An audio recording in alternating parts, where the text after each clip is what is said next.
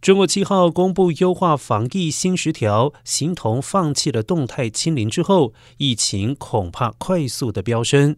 专家预测将有八到九成人口染疫，但是中国现有重症病床不到六万张，已经面临严峻的考验。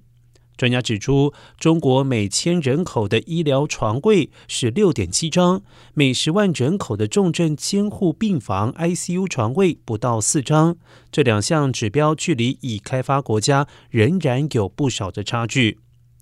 中国国家卫健委副主任雷海潮称，现阶段以预防为主，才能够赢得尽可能少的人感染，尽可能少的人发展成重症、危重症。